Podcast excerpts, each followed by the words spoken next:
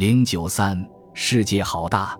犹太人的身影以不同的方式在路上移动着，他们转向东南，进入下多瑙河地区的保加利亚和罗马尼亚；向北进入了波洛尼亚、俄罗斯以及荒凉而多山的阿查尼亚。那里一年里有半年黑夜，另半年也只能靠灯照明过夜。在启明者灵巧的双手引领下，犹太人继续向南迁移，溯尼罗河而上。进入基督徒和萨拉森人一直在征战的埃塞俄比亚，然后乘船跨过波斯湾，继续向东深入内地的荒漠之中。他们发现那里寻找钻石的方式十分奇特：人们把鲜肉撒在山顶上，等着嘴里含着钻石的野禽把鲜肉叼起来。当这些食物从嘴里往下咽时，他们就会大方地把钻石吐出来。传说和事实，痛苦的传闻和难以抑制的幻想。新的发现和古老的传统，所有这一切在不断移动的拥挤的人流中相互碰撞，激发出精神的火花。从这种意义上说，加泰罗尼亚海图无疑是塔木德中哈嘎达内容一个投影，一种奇特的传播知识、获得智能的闲聊式对话，只不过没有权威主持人的裁判，而相互打断的声音换成了突然改变的风向和不断晃动的罗盘罢了。这个罗盘历史上第一次被描画在世界仪上，表示风向的玫瑰形图案在西面充满诱惑的海洋边缘绽放开来。调剂风线沿着八个主要方向投射，不需要任何磁力作用，仅仅借助好奇和热情这两种精神力量就可以改变世界。耶路撒冷仍然居于世界的中心，各处圣墓的所在地被犹太绘图员小心翼翼地为他们的基督徒赞助人标注出来。因为这里本来应该是另一处教堂所在地，但当时在萨拉森人的监管下，显然已经无法补救。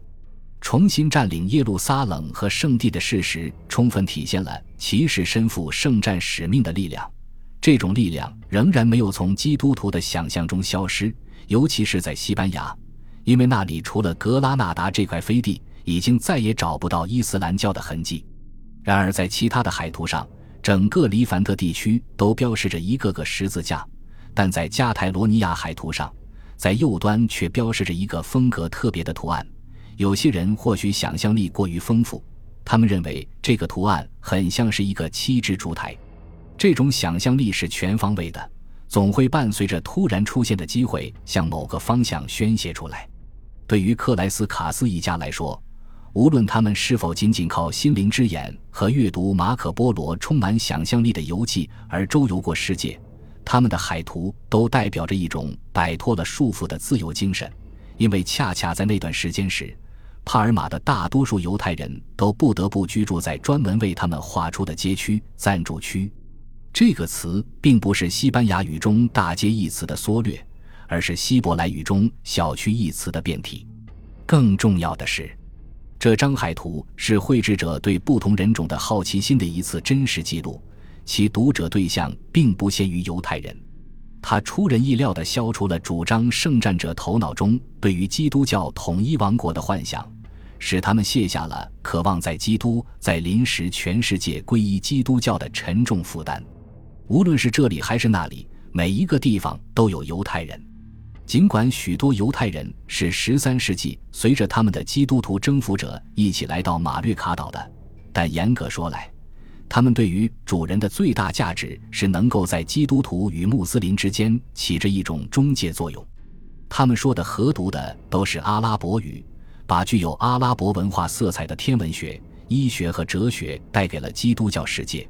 最重要的是，他们能够与北非的马格里布国家和埃及各种不同的势力与港口通商做生意。犹太人是不允许拥有自己的运输工具的，但是独立的马略卡国王以及后来的阿拉贡统治者命令那些基督徒船主接受从穆斯林土地上发来的货物，并由犹太人用船运送的货物。在马略卡岛的居民中，只有犹太人能够跨越地中海地区不同语言。宗教和习俗的边界自由旅行，港口分布最密、海上信息最多的地中海海岸线上留下了犹太人来来去去的足迹。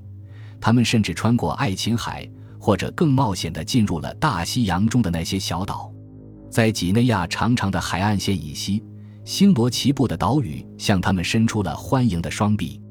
马德拉群岛、加纳利群岛，还有一些岛屿的名字不仅标在了海图上，而且其怪异的名字恐怕让人永远无法忘记。卡普拉拉意为山羊岛，布拉吉尔意为火焰岛，科尔沃意为乌鸦岛。马略卡岛本身或许并不是一个留着奶与蜜的地方，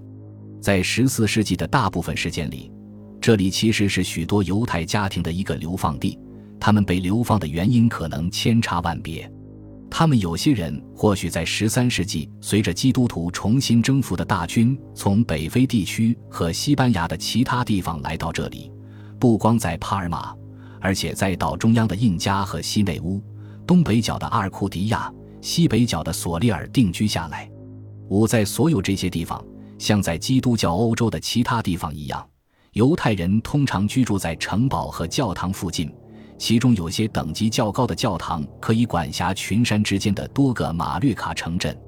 这在某种程度上意味着这些管理机构和犹太生活之间完全有可能和睦相处。基督教会和王朝当局都承诺保证犹太人的安全，但同时也劝告他们不要再盲目的追随他们的宗教，因为如果他们皈依基督教，就会享受到王朝当局平日提供的种种福利。因为地中海地区一直处于战争状态，教会和王室常常会突然需要大笔的金钱，而犹太人正好可以满足这方面的需求。但是，这里也经常发生可怕的暴乱，其后果往往是犹太人的财产甚至当地的会堂被当局没收。但过后不久，时局又会恢复到一种社会互惠的平衡状态。在阿拉贡国王皮雷四世的统治下。马略卡岛的犹太人有理由认为自己已经远离了仇恨和盲信的风暴，他们只是有时会听到其他地方远远传来排油的滚雷声。当地的王室明确禁止传教的行乞修士进入犹太会堂，不得强迫犹太人听他们布道。通过穿衣戴帽区分人种的屈辱似乎已经与他们无缘。犹太人在安息日和重要节期举行集会不会遭到逮捕。并且在基督教的法庭上作证时，犹太人可以手抚十诫发誓。犹太人的大部分事务均由他们的自治机构进行管理和裁判。在马略卡岛，没有人会指控他们传染黑死病。但与此同时，在斯特拉斯堡，有九百名犹太人在一场疯狂的暴乱中被屠杀。在托莱多，一三百四十九年也曾发生过一场血腥的暴乱。在马略卡岛上。从没有出现过污蔑他们通过向井水里投毒或传播麻风病的方式毁灭基督徒的传言。恰恰相反，像作为宫廷近臣地位显赫的克莱斯卡斯亚伯拉罕这样的犹太人，还被赋予了到帕尔马最高处的水井中取水的权利。他们甚至被允许修建了一条水道，把高处的井水引下来，用于举行犹太洁净仪式。像在格拉纳达和科尔多瓦哈里发的领地内一样，犹太文化以前所未有的活力和精湛技艺繁荣起来。麦蒙尼德派和反麦蒙尼德派之间的争论仍然在持续着，只不过后者开始用卡巴拉神秘主义，而不再用希腊逻辑学的思辨工具来解释上帝的启示。持有不同观点的拉比纷纷赶到马略卡岛，他们并非被迫过来。而是因为他们很愿意来这个地方，像开罗和科尔多瓦一样，他们中间不乏博学多才之人，可以对发源于阿拉伯地区的科学，尤其是数学和天文学进行阐释。那些精于测星术的拉比，如利昂·莫斯科尼、以法莲·格隆迪和艾萨克·尼夫西，为宫廷制造钟表和星盘。他们像国王身边的随师御医一样，赢得了特殊的崇高地位。除了其他各种特权，他们甚至被允许身带长剑或短刀，这在十四世纪可不是一件小事，因为在当时，无论犹太医生去哪里，都被认为是具有特殊知识和治疗能力的人。的确，不仅在马略卡，而且在整个基督教王国里，犹太人生活期间的基督徒人群可以分为两种人：一种是欢迎犹太人为他们提供贴身服务的人。另一种则对这种服务感到厌恶和害怕，他们认为让犹太人摸一下就等于是把身体交给了凶手，而犹太医生开出的药就是撒旦的尿液。犹太小区的这种繁荣起码是相对稳定的，一个标志就是犹太人生活方式和居住方式的多样性。局势稳定下来之后，犹太人可以自己选择谋生的方式。在帕尔马东南的圣菲和卡拉特拉瓦附近，从一个小广场往下走。可以从三个不同的大门进入圣殿，这说明犹太人可以随意出入圣殿。当时暂住区还不能算是格都，在马略卡岛上的卡拉特拉瓦镇上，以及他们定居的印加和索利尔这样的小镇上，正如人们期望的那样，不仅有大量的犹太银匠和金匠，而且还有一些种植和出售藏红花的药商以及红酒经销商。那里有染坊和出售丝绸和亚麻的布店，制造肥皂的作坊，